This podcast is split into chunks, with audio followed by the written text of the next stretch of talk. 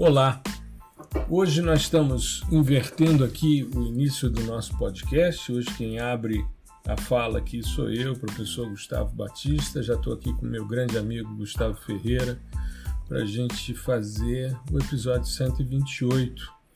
Hoje é mais triste, né, em função dos desdobramentos aí do da questão do indigenista Bruno Pereira e do jornalista Dom Phillips.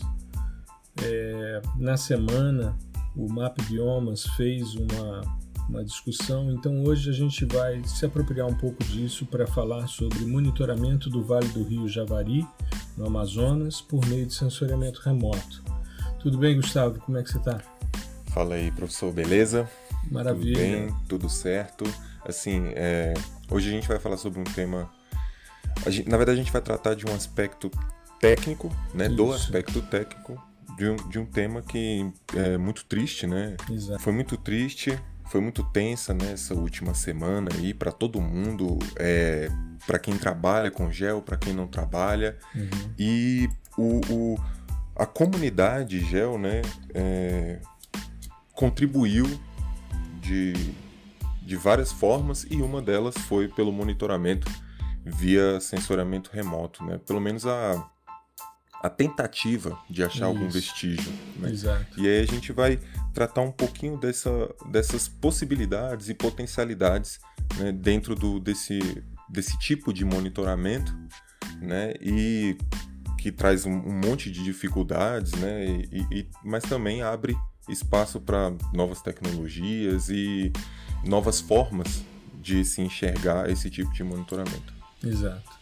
É, eu na semana a gente teve o lançamento né, de um aplicativo do Map Biomas, conduzido aí pelo, pelo dois colegas seus, né, inclusive de ex-colegas de graduação, né, como você me comentou. Isso. É, é a Babi e o Wallace, né, uhum. dois, dois colegas aí. O Wallace é muito próximo a gente tinha e ainda tem, assim, mais ou menos, um grupinho de estudos uhum. né, dentro do departamento de geografia, é, onde a gente trata, tratava né, muito de programação e gel, né? Programação Sim. de processamento, sensoramento remoto. E ele, o Wallace, é o cara muito do Earth Engine. Sim. Ele, ele sempre gostou muito, ele sempre foi muito mais a fundo no, no Earth Engine do que nos outros temas, assim. Tanto que ele trabalha com isso, né, hoje em dia. E ele e a Babi, que é a, a namorada dele, eles Bárbara criaram. Costa, né? Isso. É, eu chamei de Babi aqui, mas é, é bom. Não, perfeito, nome, né? perfeito, é, claro. Mas é, eles criaram aí essa, esse aplicativo que teve uma divulgação muito bacana e as pessoas contribuíram de várias formas, né? Uhum. E mostra, o que mostra também é, assim, a, a potencialidade da ferramenta porque foi um, um aplicativo, né? Ou seja, você subiu uma aplicação web em, sabe, poucos dias, né? Uhum. Dada a urgência do, do, do, do assunto, é, foi muito, assim, toque de caixa, sabe? Uhum. E subiu funcionando tranquilamente, né? Claro que tem toda a, a questão de estar dentro da, da plataforma da Google, né? Do Google Earth Engine, ele já oferece é, algum, algumas, algumas ferramentas ali para te ajudar. Mas assim, foi espetacular a, a, velocidade né, com que foi feito o negócio. Uhum. É, eu fiz inclusive um, um, vídeo, né, logo que saiu a divulgação, é, eu vi uma, uma discussão, uma colega minha é, colocou no Twitter que havia sido feita uma, uma aplicação para essa questão e aí é, eu fui então verificar né, a possibilidade de, de utilização. Cheguei a gravar um tutorial, coloquei no meu canal no YouTube, está inclusive disponível para quem quiser assistir, ao prof. Gustavo Batista, né, o Baptista, dentro do, do YouTube. E uh, nós tivemos aí, né, fiz a, a, a discussão sobre a a utilização dos dados, a diversidade de dados para a gente poder trabalhar essas questões. E aí, é, ontem a gente conversando, né, nós tivemos uma, uma reunião para discutir os, os rumos que a gente vai tomar nos nossos trabalhos, inclusive aqui no podcast. É, eu fiz a proposição então ao Gustavo que a gente fizesse né, um episódio a respeito dessa utilização de sistemas sensores. Achei bastante apropriado, primeiro porque o Gustavo ele tem uma, uma expertise com dois tipos de dados utilizados nesse aplicativo, o SkySat e o Capella, e eu tenho uma vivência muito grande com os dados Sentinel e com os dados PlanetScope, que são os quatro conjuntos de dados que foram utilizados. Então a nossa ideia é fazer, primeiro, render a nossa homenagem aos dois, a esses dois mártires, né, da, que foram aí brutalmente é, assassinados. Né, tudo leva a esse indício, né, ainda estão fazendo alguns levantamentos, mas enfim. E a gente perceber né, que, uh, pelo que a gente acompanhou, a preocupação e a necessidade de ajudar as equipes da Polícia Federal, dos indígenas que participaram, foram vários grupos indígenas que deram suporte ao pessoal da, da Federal dentro da mata, nos igapós, nos meandros. É uma região é, de uma, uma estrutura de rios bastante meandrantes, com muito meandro abandonado, com muita é, uma quantidade muito grande né, de água é, barrenta, né, são rios de águas claras, o que indica aí um, um, uma, um substrato. Carga de sedimentos. É, um substrato mais argiloso, né, e com isso uma carga de sedimentos maior. E a gente foi acompanhando e o aplicativo, eu estou dando uma sapiada nele agora, Gustavo, tem vários indícios ali de pontos, onde se encontrou a mochila, né, onde teria sido a abordagem, isso não aparece muito claro na, na imagem ainda, mas a ideia é, já saíram alguns mapas nesse sentido, onde teria sido a abordagem e onde estariam é, ocultados os corpos, né? E aí a gente começa a pensar, porque para essa região, uma região de dificílimo acesso, né, as pessoas chegam de barco, um, um local que é uma terra indígena né, do Vale do, do Javari, na região do Amazonas, estado do Amazonas. E aí a ideia então é a gente conversar se os dados eram as formas mais apropriadas, quais são as dificuldades que a gente encontra nessa região. A iniciativa é super bem-vinda, é um aplicativo muito simples, você faz a superposição dos planos de informação. Claro que a área toda não está coberta, a não ser pelos dados Sentinel, mas muita cobertura de nuvem. E é, a possibilidade de você clicar na imagem e com isso obter a coordenada e a ideia que você mandasse por e-mail para o Map Biomas para que eles pudessem né, é, divulgar a, as coisas que possivelmente seriam vistas ali. Vamos começar falando de SkySat?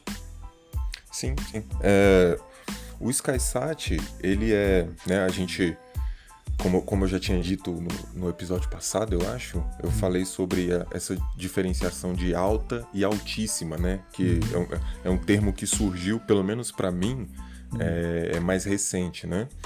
Então, Separando o que seria métrico de submétrico, né? Isso, exatamente, uhum. essa é a lógica. Então, o, o SkySat é um, um, um, sistema sensor né, de altíssima resolução, então resolução centimétrica aí, né? É, e é ele 30 centímetros que eles isso, isso, isso, isso. Existe um, um, um, processamento de pan sharpening, né?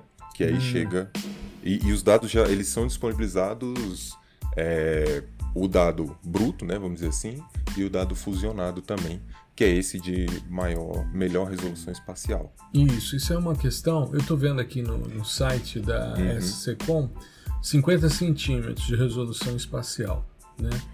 É, eles têm cinco bandas. Ah, eles inclusive colocam aqui no site altíssima resolução, 50, 50 centímetros cinco bandas, ou seja, RGB, NIR e uma banda PAN.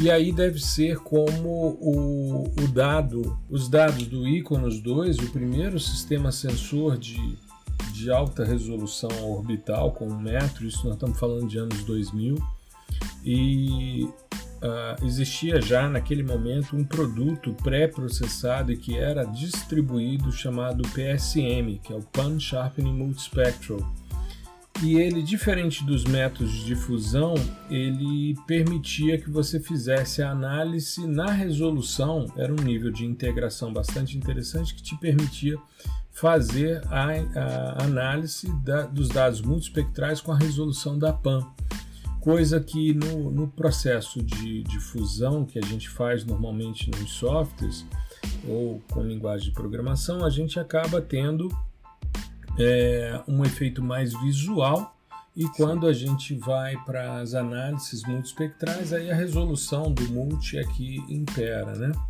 É, aqui, nesse caso, hum. no caso específico do SkySat, é, como você tem um dado onde a, a, melhor característica dele é a resolução espacial, hum. né, então você a, a, utiliza muito para identificar feições mesmo, não no sentido de classificar, entendeu? Hum. Mas mais dessa perspectiva visual mesmo, de você conseguir identificar edificações, por exemplo, nesse caso específico aí, é identificar algum, uh, por exemplo, alguma edificação que fosse um ponto de apoio dos caras ali, entendeu? Tipo uma cabana, uma isso, lona, uma isso. coisa assim, né? Porque você tem um nível de detalhamento muito grande. Então, por exemplo, uh, naquela mata ali toda fechada, uhum. se a pessoa abrir uma clareira pequenininha, a gente já consegue identificar. Né? Então, esse é, esse é claro que isso não é restritivo, né? mas esse é um dos maiores potenciais do SkySat.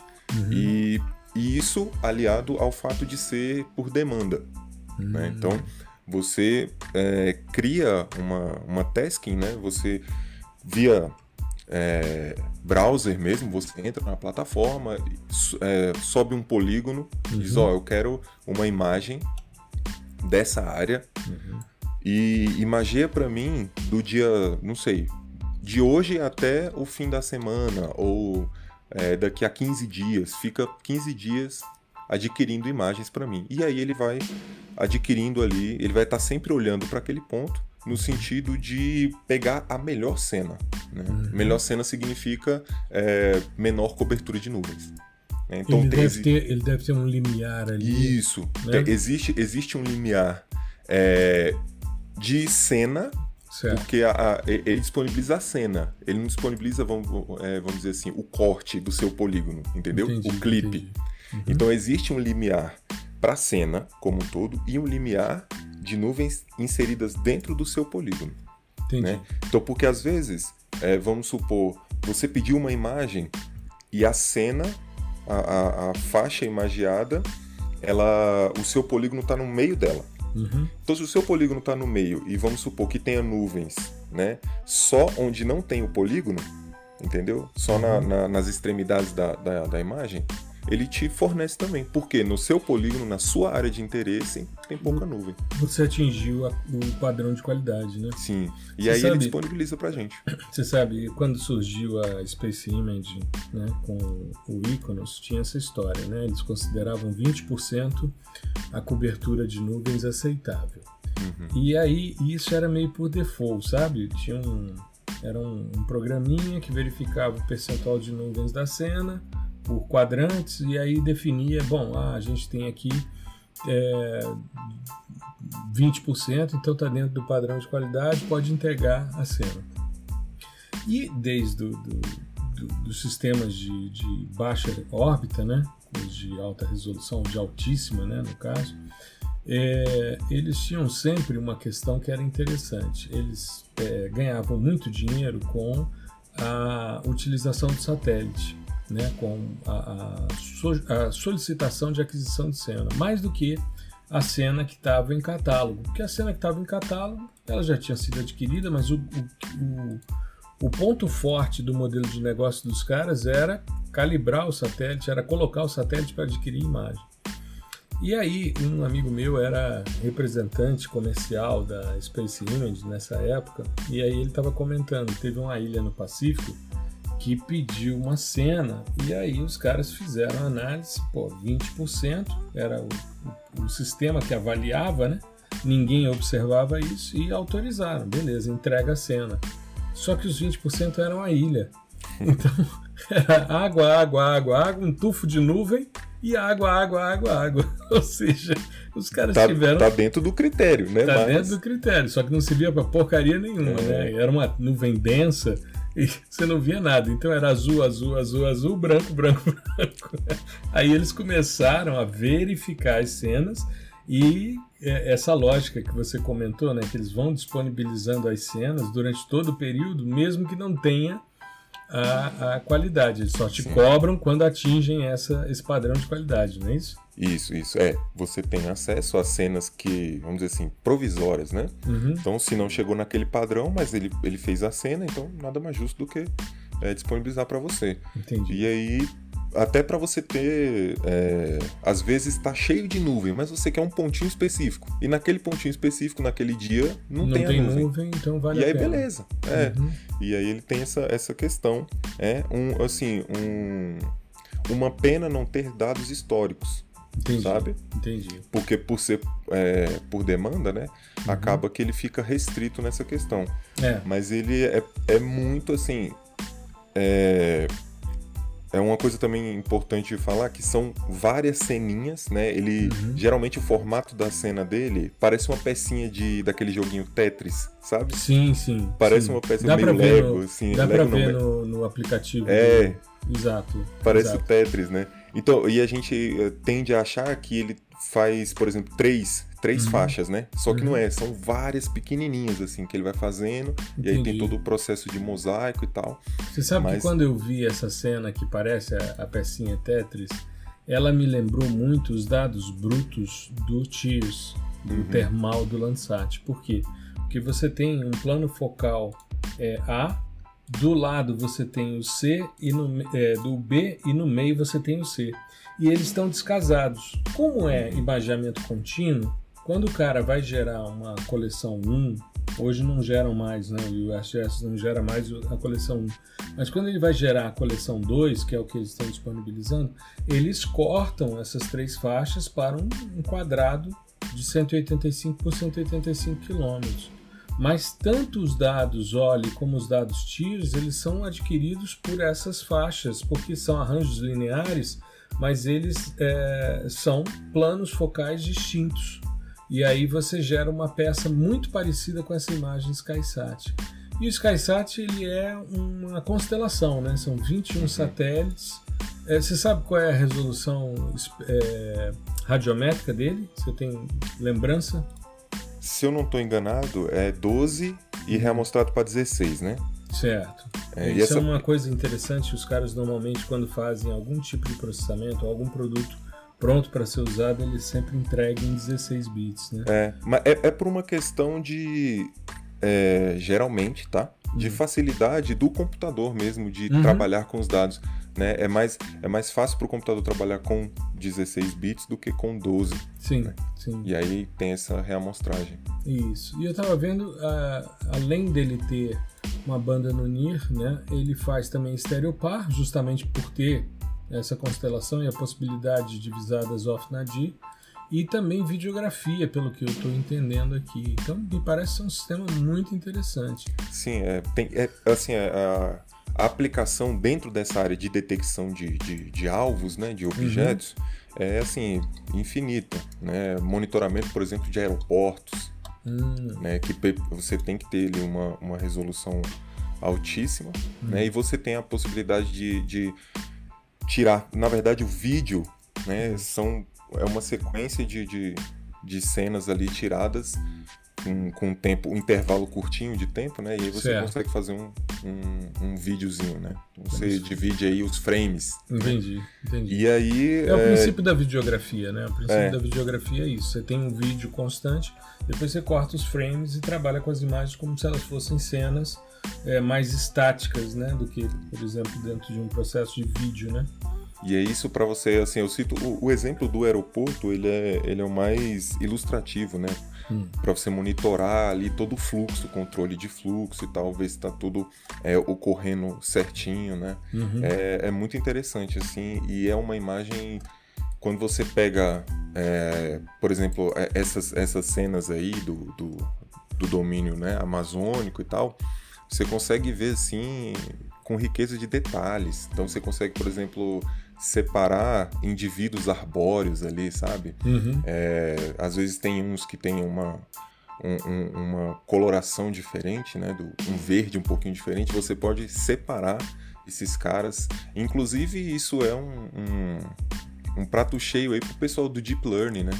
Uhum. É, essas imagens de altíssima, porque é a criação dos patches que são as áreas de treinamento, né? Uhum. É, é muito mais fácil com altíssima resolução. Então, por exemplo, às vezes, sei lá, vamos supor que eu queira é, classificar, identificar IPs, uhum. né?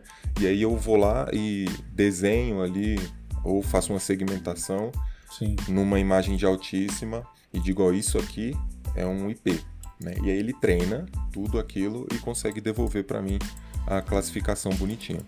E isso é mais um, um, um, um uso aí das imagens, né? De altíssima resolução. Muito legal, muito legal mesmo.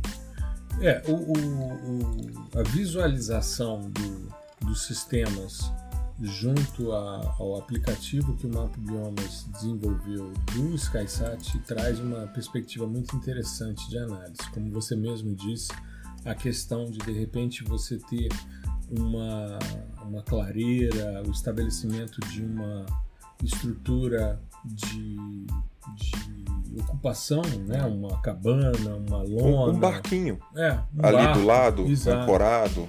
Exato, isso é muito interessante.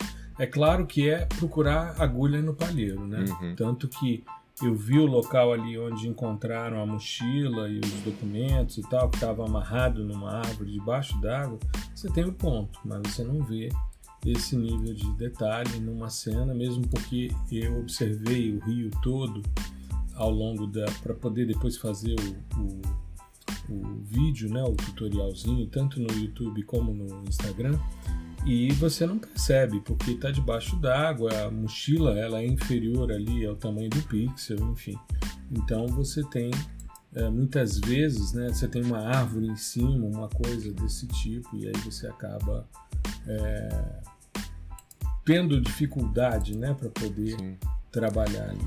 E, e às vezes dependendo do alvo do, assim, dependendo da feição em que, uh, não sei, provavelmente a mochila tava, não sei, uhum. é, ou algum roupa, né, algum pertence, é, se o alvo do lado ele tiver uma resposta um pouco maior, aí acaba que tem uma, um...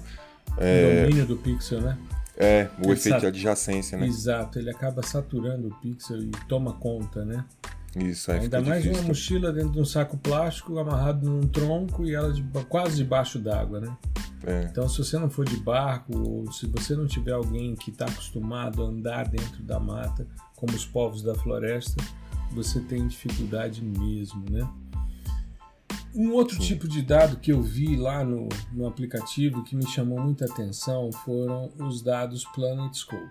E aí eu vou fazer alguns comentários aqui, porque eu tive a oportunidade de orientar a dissertação de mestrado da Marcela durante o período em que a gente investigou o, os dados Planet. Né? Logo que a Planet é, começou a disponibilizar os dados do, do, do Dove, né? daquele, daquele satélite que é um nanosatélite, ele tem uhum. 30 centímetros de comprimento. Uma caixa de sapato, né? É, o que é grande ali é o painel solar, né? É uhum. O grandezinho ali é o painel solar, que também não é grande coisa, mas ele é uma caixinha de sapato, né? muito interessante e uma constelação extremamente audaciosa. Uh, você tem hoje em torno de 130 satélites.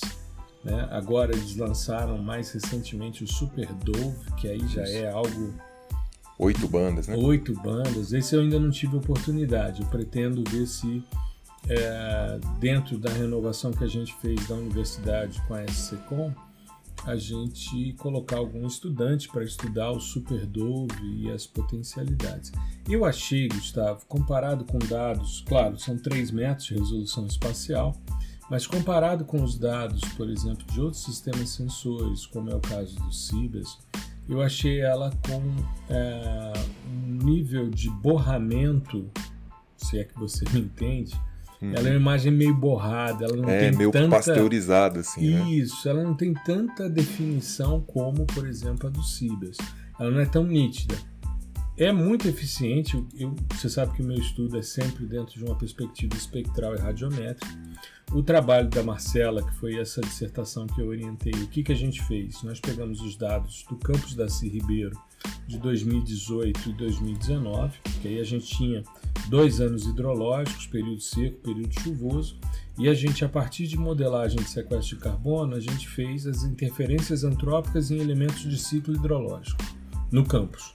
Como é que isso mudava quando você está trabalhando com dados é, de cobertura mais arbórea, uma cobertura mais arbustiva, uma cobertura mais de gramíneas, as áreas impermeabilizadas, coisas do tipo.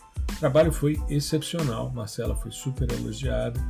Né? Depois ela se mudou para os Estados Unidos, enfim, e acabou não publicando o artigo né, dela, mas espero que depois, agora já mais estabelecida, eu pretendo entrar em contato com ela para ver se a gente coloca isso na praça. Até porque tem um timing, né? É 2019, uhum. agora a gente já está em 2022, daqui a pouco já não serve mais para a gente trabalhar. Mas me mostrou que é um dado bastante interessante. Uma resolução radiométrica de 12 bits também, 3 metros. O Map Bioma já vinha no alerta, é, pegando, por exemplo, os polígonos de 30 metros do Landsat de desmatamento e detalhando com 3 metros com a Planet. Eles têm um convênio direto com a Planet, né? Uhum. E são quatro bandas, azul, verde, vermelho e NIR, que é uma tendência muito grande nos dados de alta resolução, nesse caso 3 metros, mas algo extremamente interessante. Nós já fizemos inclusive lives com a disponibilidade dos dados é, da Noruega, né, do, que foram disponibilizados pelo dados Planets disponibilizados pela Noruega.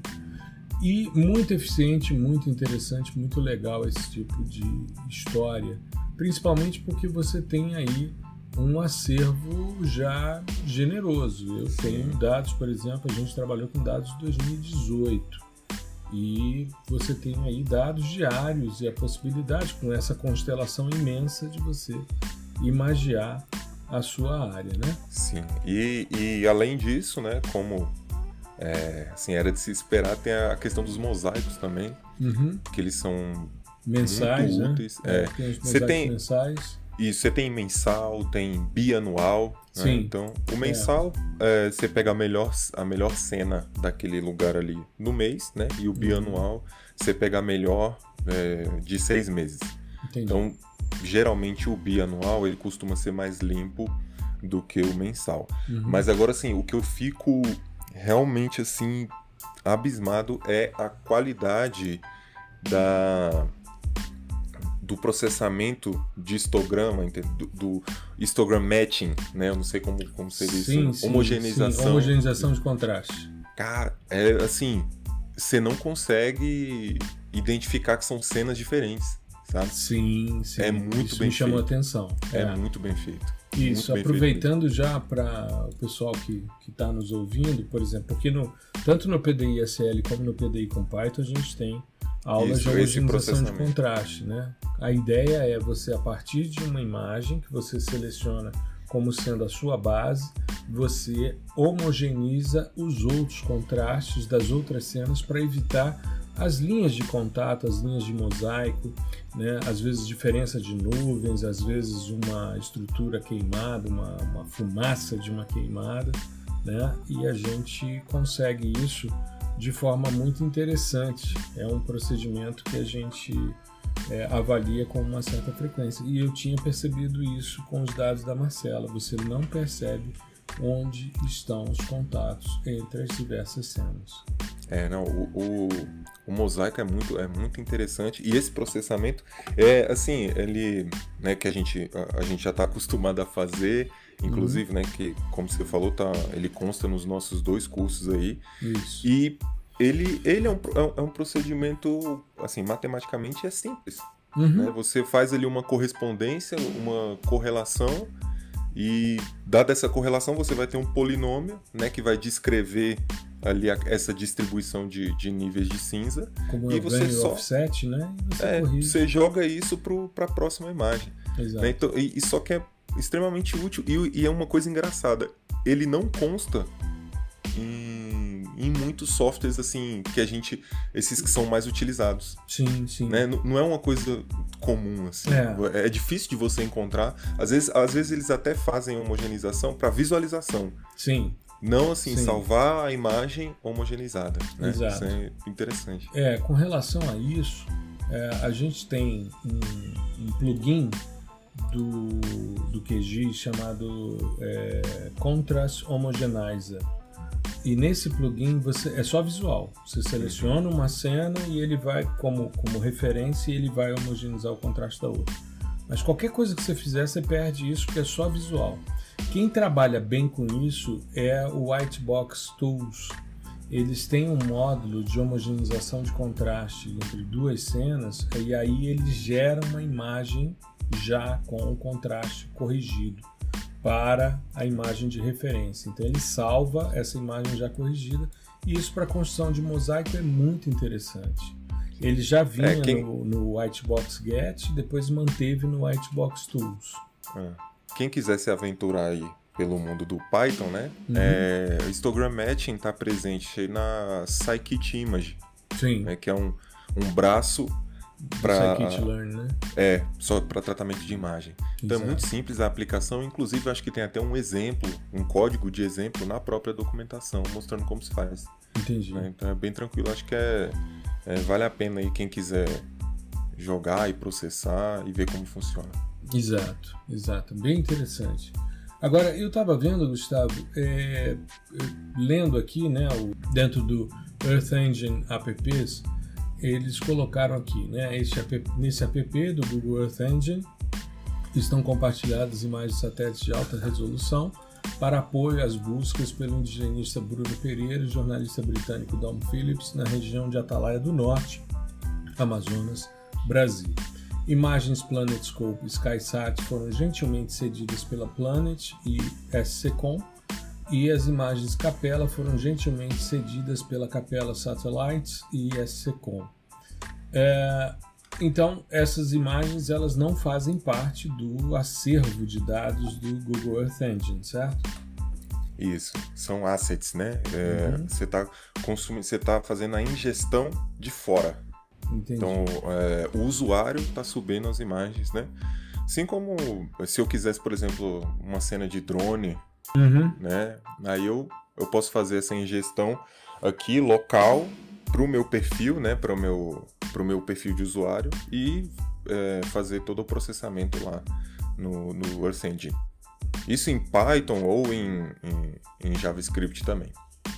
Agora, a, uma, uma coisa importante é o módulo apps de criação de, de aplicação do Earth Engine é por enquanto, até, até agora, até esse momento, ele é exclusivo JavaScript, tá? Entendi. Então Entendi. eu ainda não sei, assim, né? O pessoal, o pessoal é muito criativo, então é, alguém deve estar tá fazendo alguma integração no sentido de colocar isso no Python também, mas eu ainda não, não vi. É, até porque a Google, a, a linguagem né, de programação mais usual da Google é o Python, né? Então, Sim, é, para a parte de data science e tal, isso, machine learning. Exato, é exato. isso aí. Então a tendência é essa, né? Saber que o Colab é, é pensado para parte. Você pode usar outras linguagens, mas ele é pensado inicialmente para Python, né? Então é muito interessante. Eu vi que eles colocaram, porque quando eu fiz o tutorial, a gente tinha as quatro cenas, os quatro tipos de dados, né? O SkySat, o PlanetScope, o Sentinel-2 e o Capella. Depois eles inseriram o NDVI a partir dos dados Planet, né, que é um procedimento simples de cálculo e aí vai mostrando ali a área de estudo. Tem três cenas, né, dia 5, que foi o dia que os caras sumiram, até o dia 7 né, de junho. Uh, tem outras cenas, aí sim, aí você começa a ter dados de maior é, revisita, né, de maior tempo de revisita, disponível na base, que são os dados Sentinel-2. Aí você tem 13 bandas, espectro óptico refletido, uma diversidade muito grande, uma quantidade muito grande de imagens, principalmente na região da borda do vermelho, um sistema sensor fantástico com três resoluções espaciais, 10, 20 e 60, e um grande problema nessa região, cobertura de nuvens. Você tem é. aqui, é, a gente tem aqui quatro cenas Sentinel uh, dos dias 13 de junho, dia 8 de junho e uh, deixa eu ver aqui e a, a primeira é do dia, bom, são duas cenas 8 de junho e duas cenas do dia 13 de junho. A do dia 8, nuvem o tempo todo.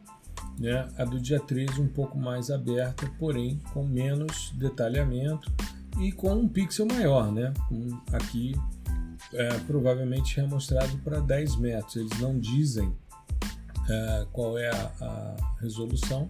A gente fez um, uma discussão recente sobre a questão da, da reamostragem para é, 20 metros. É um, tema, é um tema polêmico, né? Isso é engraçado, porque é. É, a gente trata com normalidade, mas algumas pessoas. Entendem é, quase como uma ofensa. Leva, leva pro coração, né? Não é, não, porque tem que trabalhar sempre com alta resolução. Cara, se fosse assim, a gente não teria análises regionais. Exato. Imagine você fazer uma análise regional da Amazônia com 50 centímetros de resolução. Você não tem máquina suficiente para colocar tanto dado junto. Hoje até Sim. você consegue em nuvem fazer isso, mas hum. eu me lembro quando eu era consultor do setor elétrico, já comentei isso aqui no podcast, eu me lembro quando surgiram os dados QuickBird com 61 centímetros de resolução espacial, nós estávamos fazendo uma usina hidrelétrica no Rio Araguaia e foram compradas 28 cenas. Aí disseram, ó, você tem que fazer um mosaico, a gente tem que usar as imagens. Quando eu cheguei na 12 cena, a gente já não tinha mais máquina nem capacidade de processamento das imagens do mosaico. E aí não deu. Com uma cena lançada, você cobria toda a área e fazia a análise regional. Então eu acho que a gente tem que ter sempre muito claro que a escala vai ser de acordo com o nível de detalhamento que você Exato. precisa e do tamanho da que... área que você vai trabalhar. Então, isso, isso. É, é, condição sine qua para você poder trabalhar, né? Você tem que conhecer o dado, saber uhum. por que, que você vai utilizar ele e entender do sistema sensor. Né? E em um outro, um outro nível, uma outra camada, você tem que entender de espectroscopia. Para saber, inclusive, que. Se está atendendo, né? E a depender da sua análise, não necessariamente você precisa de uma imagem, você precisa de um espectro. Exato, né? exato. Então, é. a, a, é, a, gente, a, as pessoas, a gente já discutiu isso aqui né, já expôs isso aqui algumas vezes, mas é, é, sempre bom frisar. As pessoas é, ficam muito ligadas nessa questão de resolução espacial, resolução espacial. O dado não é só isso. Exato. Né? Inclusive, na maioria dos casos, eu, é, nas minhas análises, a resolução radiométrica ela é muito mais importante do que a espacial. Exato. Para mim, né? a espectral e a radiométrica são pois é. fundamentais. É. Se, se a gente fosse hierarquizar né, essa coisa, uhum. Né, se houvesse uma maneira de fazer isso, é, radiométrica e espectral viriam na frente. Né? É, Mas como não exato. há uma maneira, justamente porque depende do que você está estudando, né, então você tem que entender o porquê. Por que, que você precisa de uma resolução espacial é, muito mais refinada nesse caso específico, né, de exato. buscas e tal? Você, tá, você precisa apoiar é, a logística de uma operação, enfim, isso é, é assim, precisa de detalhe. Você né? sabe por quê, de meu amigo, que eu acho que as pessoas privilegiam a resolução espacial em detrimento das outras? Porque as pessoas têm dificuldade de mudar as maneiras, as formas de pensar sensoriamento. É. Ou, então, ou acreditam que só existe uma, né? É, mas eu, eu, vejo assim, quando o cara, quando o cara fica maravilhado que ele está conseguindo ver um carro numa cena, isso me preocupa horrores. Porque eu não quero ver o carro, principalmente se eu estiver analisando a cidade. Cara, isso vai me dar uma trabalheira. Sim, você vai lembro. ter que separar esse carro. Exato. Você vai ter que tirar ele da equação. Você vai ter que degradar a imagem. Sim. Você vai ter que degradar a imagem para você poder trabalhar. Me lembro, Gustavo, uma vez a gente estava fazendo um trabalho aqui eu precisava, a gente estava trabalhando com uma comunidade de agricultura orgânica, né? E o, era um trabalho das ciências ambientais que a graduação estava fazendo. E esses caras, eles faziam uh, nas feiras livres em Brasília, eles faziam a venda de seus produtos, mas eles tinham muita dificuldade com crédito rural, eles tinham muita dificuldade de conseguir incentivo porque eles não tinham a documentação da cooperativa organizada porque eles não tinham a reserva legal deles averbada em cartório. Aí eu falei, bom, gente, a gente tem aqui um problema real uma comunidade que precisa de ajuda, vamos fazer o trabalho para a gente definir qual é a, a, reserva legal, os caras levarem, regularizarem, porque com isso eles vão ter condição. E aí eu fui atrás da Topocart, né? tem vários amigos ali que foram meus alunos e tal, e que trabalham. Topocart é uma das maiores empresas de mapeamento do Brasil e do mundo hoje. E aí eu fui atrás dos caras, pedi algumas cenas da área do último voo, era a região de Padre Bernardo, que é bem colada aqui em Braslândia, né? E aí eu pedi aos caras e aí eles me deram o, o GSD do, do voo, né? A resolução no, no, no chão ali era de 45 centímetros. Aí eu fui mostrar para os alunos da graduação, eles ficaram encantados. Uma imagem de 45 centímetros de GSD é igual o SkySat aqui com 50, né? Hum. Pô, fantástico. E, e é, é, RGB e NIR, né? Pô, quatro bandas, dá para fazer um horror de coisa. Aí a gente começou a processar. Eu falei, bom, primeiro passo, vamos degradar esse dado para 5 metros. Aí os caras, pô, mas peraí, professor Começou a choradeira. Que, por que, que você vai pegar uma imagem bonita dessa e vai degradar? Eu falei, porque senão a gente não chega ao nosso objetivo. O que, que eu preciso fazer? Uma modelagem de sequestro de carbono para entender as áreas fotossinteticamente ativas e eu preciso definir um polígono que seja a reserva legal dessa cooperativa, entendeu? Se eu for fazer isso com 45 centímetros, a gente não consegue rodar, porque era um monte de cenas. E aí juntamos tudo, degradamos, fizemos. Aí levamos para os caras. Os caras deram entrada na documentação? Não. Aí você percebe que os caras não faziam as coisas, não é porque não tinha alguém que fizesse para eles, é porque era da cultura dos caras, eu é. sei lá o que que era, de não correr atrás, é esperar que as coisas caíssem do céu. Pra você ter uma ideia, uma parte da comunidade não foi sequer ver o trabalho que a gente fez. Ah. No, no dia que nós marcamos para juntar a comissão e a, os estudantes e tal, e, e a, a, cooperativa, para a gente mostrar o que, que havia sido feito. As pessoas não foram, os interessados não foram. Os alunos lá, e aí, professor, o que, que a gente faz? Eu falei, ah, vamos brincar de killer, né? Vamos ficar aqui brincando de killer, porque não tem mais nada para fazer. Eu dei SS para boa parte dos estudantes que se empenharam horrores, fizeram um monte de coisa, foram a campo. Esses caras fizeram coleta de insetos para entender biodiversidade, um monte de coisa legal para poder. Cara, fizemos um negócio e nada. Aí eu falei: ah, meu amigo, que desânimo, né? Que situação horrível. Então, a gente precisa muitas vezes degradar o nosso dado para a gente poder trabalhar, né? Então, Sim, uh não é o fato é de ser gente, 45 não... centímetros que vai ser um sim, troço sim. sensacional. Né? É, é, é, entender o, o que, que você quer, né? qual o seu objetivo Exato. com a imagem.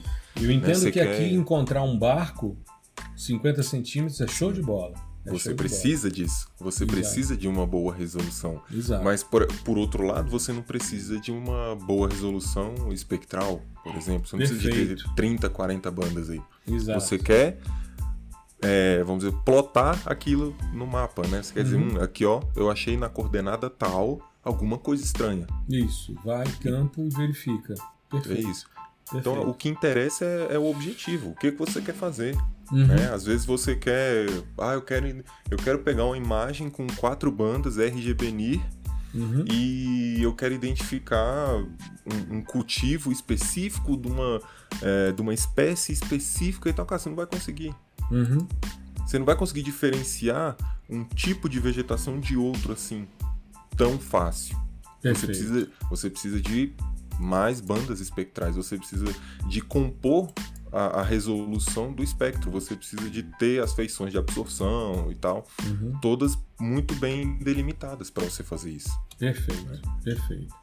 E o último dado que eles utilizaram lá, que eu achei muito legal, foram os dados do Capella, né, que é um, um, radar de abertura sintética na banda X que opera é, no modo Spotlight e no modo Strip Map. Né? O modo Strip Map, para quem não conhece, é quando você vai fazendo a aquisição, você vai, o radar manda o pulso e capta o retorno e vai seguindo a linha de órbita e vai imagiando lateralmente ali, vai fazendo uma faixa.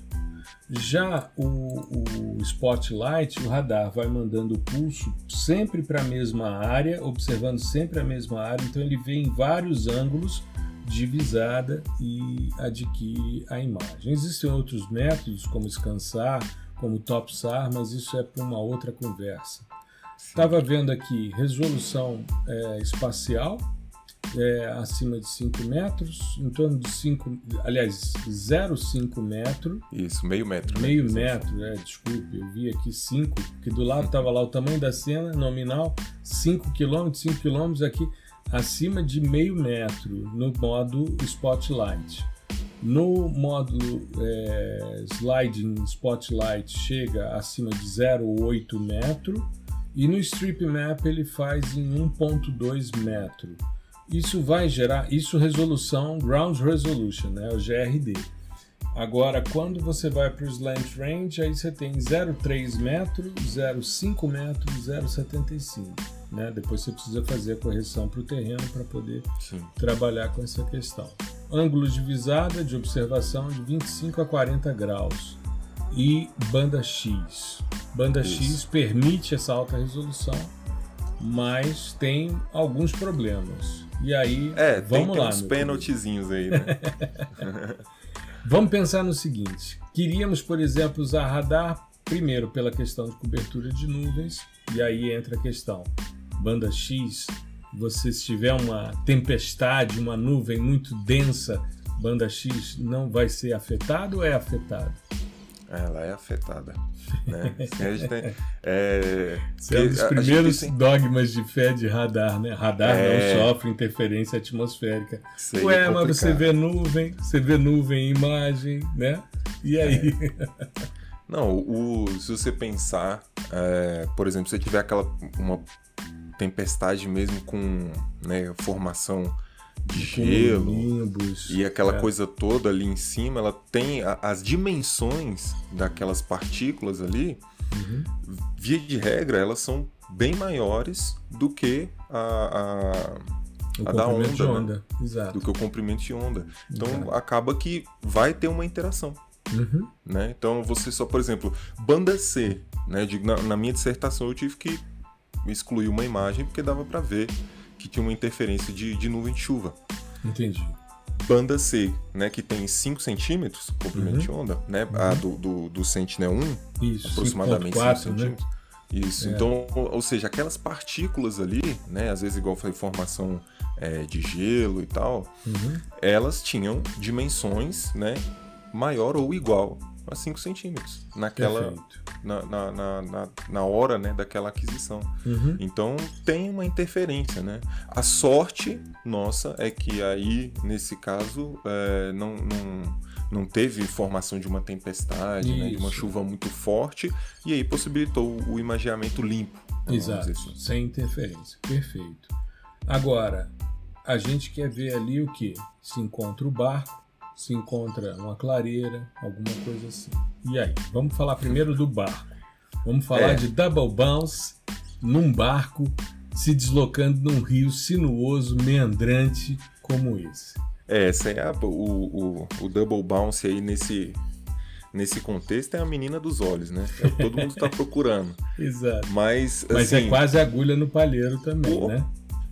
é bem por aí, porque nesse contexto, né, você tinha que ter uma estrutura, vamos supor, o barco que seja, orientada ao plano de voo do a direção de voo, né, do do, do satélite, do satélite, né, a direção ali do, do satélite, para ter o efeito de double bounce, ou seja, ele emite o pulso, esse pulso reflete em alguma estrutura né? É, é, bate na água, depois bate no, no barco e volta com alta intensidade, né? Ou... ao invés de se perder, né?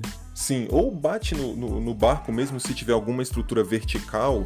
Assim, assim tipo, né? tipo uma, uma cobertura, como a Isso. gente viu o barco do, do cara que, que foi preso, né? Teve um, divulgaram um vídeo recente do Bruno é, conversando com o cara no bar.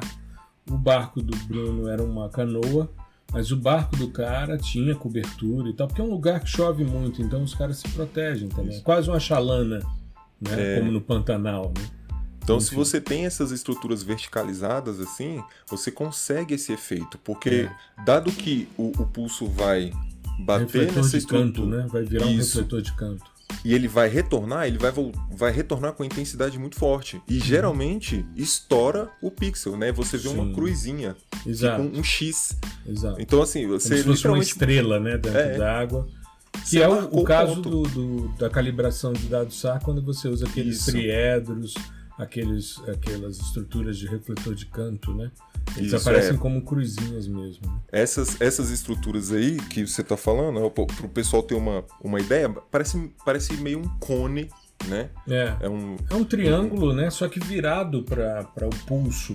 Né? Isso. Você tem três. E aí você direciona e é metálico. ele. É metálico. Pode Isso. ser uma tela, pode ser uma estrutura é, sólida, mas aí a, a, onda vem, bate, reflete ali dentro e volta com toda a intensidade. Isso. E é utilizado é, largamente aí para questões de calibração mesmo. É, tal, calibração você... é, radiométrica de dados SAR. Isso. Né?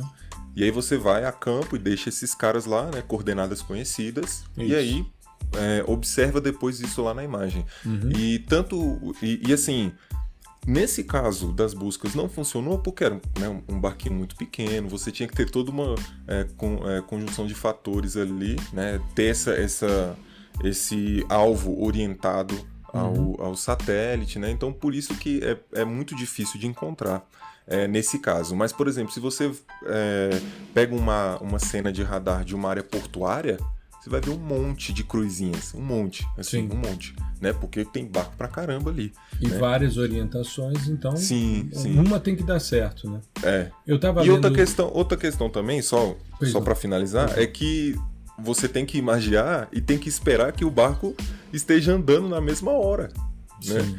Porque igual o, os caras saíram de madrugada, Sim. Então provavelmente. Aí... Isso para o radar não seria problema porque é um sensor sim, ativo, sim. ou seja, não precisa do sol, né? Sim. Mas você teria que ter. E é sob demanda também. Isso, exatamente. Então você, por exemplo, a gente está pressupondo que tinha um barco ali. Sim. Mas isso não. Provavelmente o cara já, é, é já tinha feito o curso ali do rio, né? É, atracou o barco em algum lugar ou puxou para a superfície. Então não vai pegar nada, porque não é. tem nada ali naquela hora. Eu estava lendo partes do, do, depoimento né, dos acusados e eles disseram que afundaram o barco. Uhum. Aí, aí dançou, porque aí você pois tem é. a, a, constante dielétrica atenuando o sinal e aí você não tem mais nada. Ou seja, a, o próprio, próprio rio vai funcionar como um refletor especular, né, um reto espalhamento especular vai se verificar ali. E se o barco está afundado, você não tem interação né? Sim, mesmo é. que se fosse, mesmo com alta penetrabilidade, se fosse uma outra faixa do espectro, uma outra frequência, mas em água você perde isso, né? Por causa da questão da, da permissibilidade elétrica ou constante de elétrica, enfim. Sim. Né? É, isso, isso assim, só enaltece o fato de que não é só a imagem não trabalha sozinha.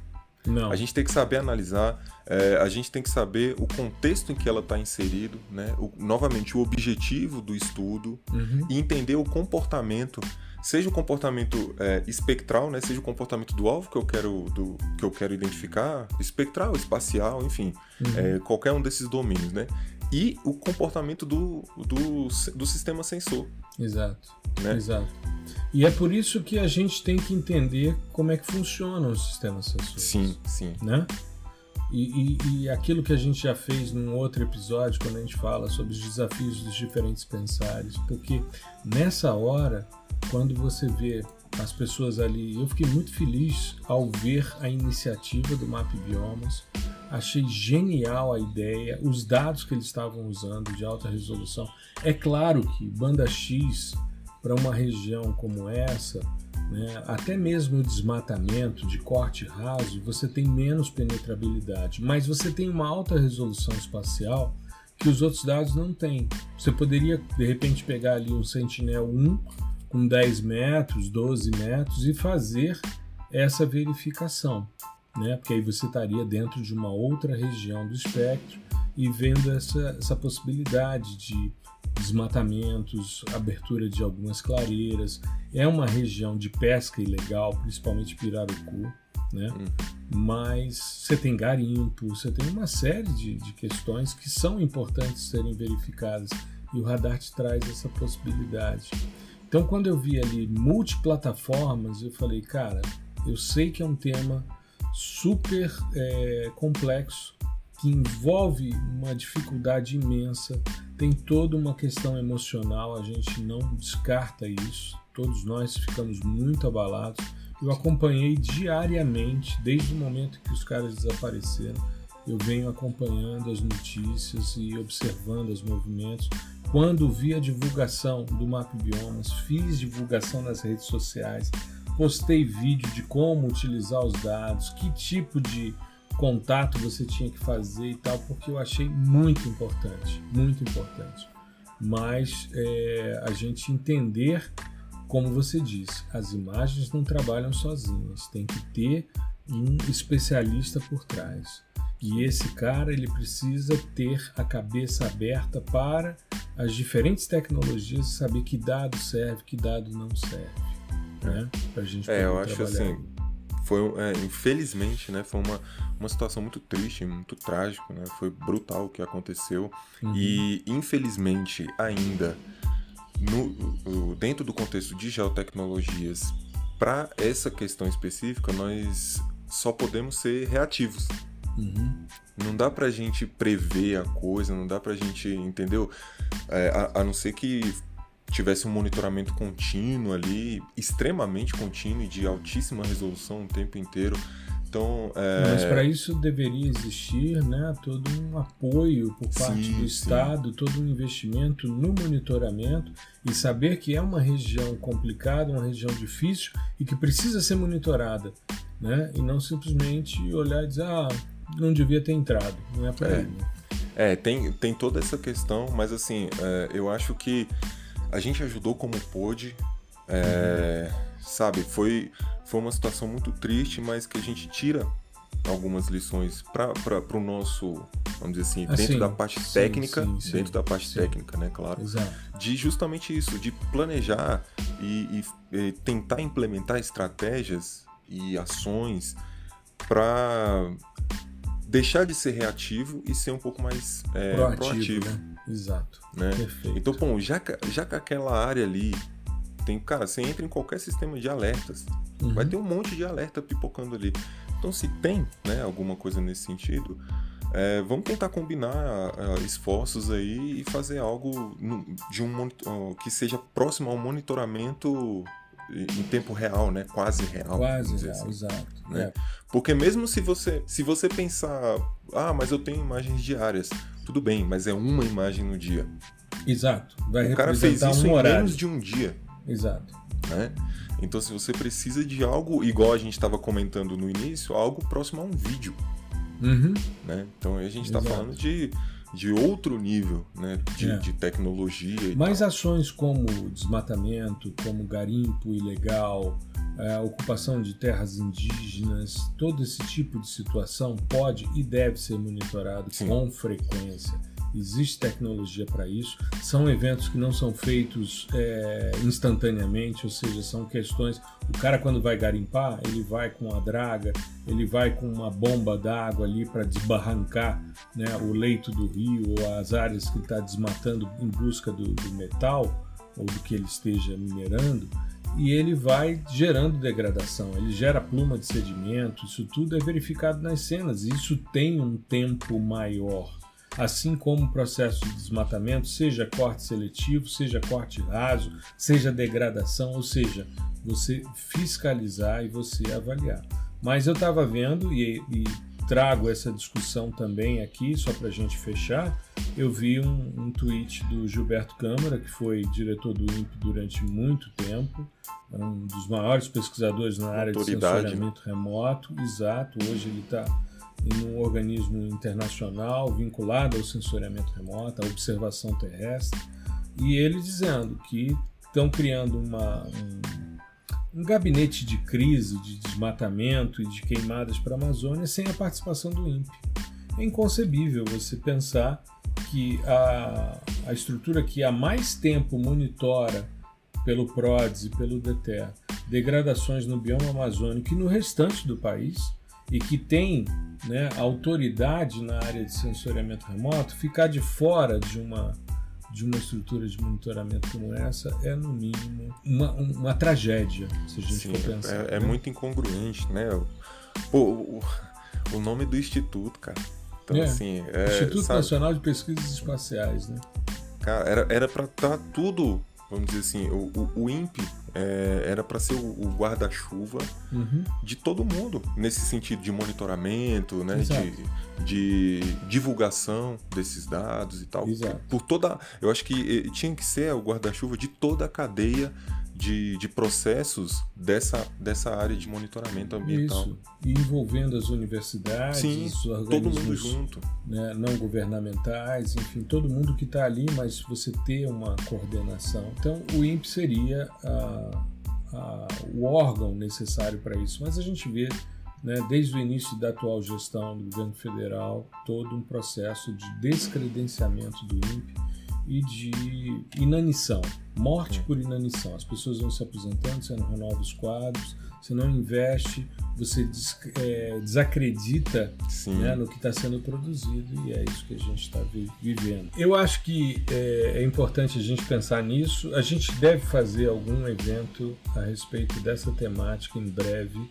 e já colocando aqui para nossa audiência, no segundo semestre agora a gente vai começar a criar masterclasses nos nossos eventos de YouTube, né, para a gente divulgar a partir de PBL, de aprendizagem baseada em problemas, a gente divulgar e é, educar mais as pessoas Sim. em termos de sensoriamento. É, Mas... Acho que a, a nossa ideia é, é disseminar o conhecimento para aquelas pessoas que realmente estão interessadas. Uhum. Né? Então, por isso que a gente decidiu é, transformar os nossos eventos, né, os nossos ao vivos no YouTube, que, que eram uma vez por mês, né, vai continuar sendo uma vez por mês, uhum. só que agora o, o direcionamento vai ser né, mais voltado assim para uma aula de fato, né, então masterclass, um treinamento, uhum. então a gente, a gente quer dar, dar esse enfoque justamente para direcionar o conteúdo para quem quer de fato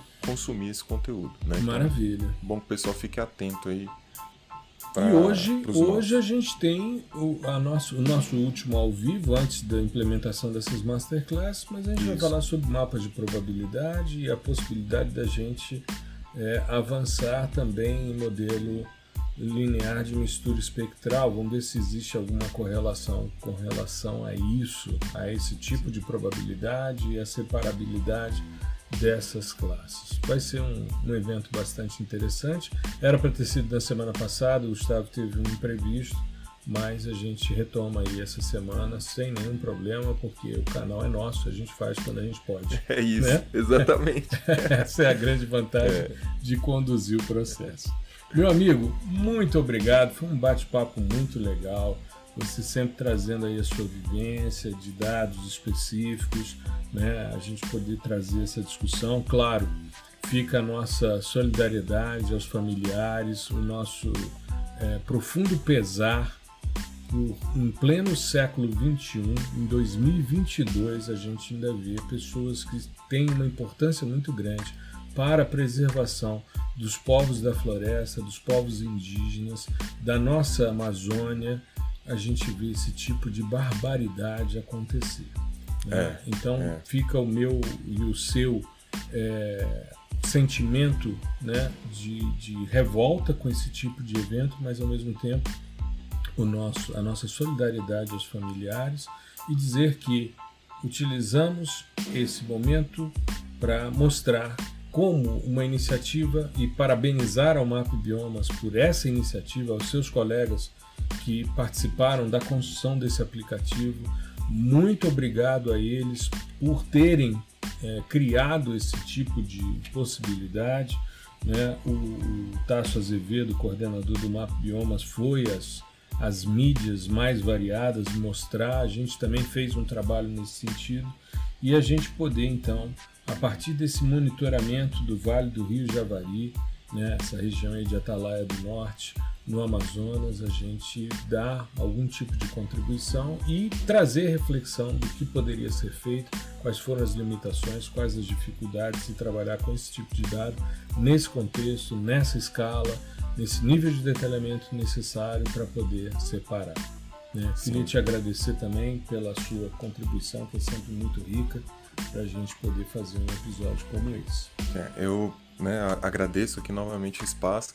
É muito bom trocar essa ideia e tal, mesmo que num tema tão delicado, né, tão triste, uhum. é, a gente fica, assim, além de, de, toda a tristeza, fica revoltado, né, com, com esse tipo de, de acontecimento, como você falou, assim, é, é inaceitável que isso aconteça e, e o que vem à minha cabeça é o seguinte, qual é o futuro de uma nação que não tem sequer o controle da sua terra. Uhum. Né? Exato. A gente como devia que, aprender. Como que existe progresso? É, a é. gente devia aprender, sabe com quem? Com os povos indígenas. Exato. Sabe? Hoje, se você analisar, a maior área de preservação que existe na Amazônia é terra indígena. E a gente devia prestar todo o apoio, toda a solidariedade e ampliar cada vez mais as terras indígenas para preservação. E, e, esses nossos indígenas têm a compreensão de como viver em sustentabilidade. Essa região do Vale do Javari é uma das regiões que tem a maior quantidade, uma das maiores quantidades de aldeias isoladas, sem o contato ainda com a, o, o homem branco, digamos assim. Então é extremamente importante esse tipo de preservação e evitar que o crime organizado se infiltre e que aquilo se torne terra de ninguém. Então é responsabilidade sim do governo federal de estar monitorando, de se colocar como agente ativo e proativo para que coisas como essa não aconteçam nunca mais. Não é a primeira vez e eu espero que em breve a gente possa dizer não é mais algo que a gente tem aqui conviver. Mas isso, esse tipo de barbaridade em pleno século XXI é inaceitável. É isso, amigos. Vamos encerrar por aqui. A gente se vê hoje no ao vivo no YouTube. Mais tarde a gente vai estar juntos lá, né, mostrando um pouquinho dessa questão dos mapas de probabilidade. Tá legal? É um isso. grande abraço a todos, fiquem bem, boa semana e até o próximo episódio. Tudo de bom. Tchau, tchau. Um abraço, pessoal.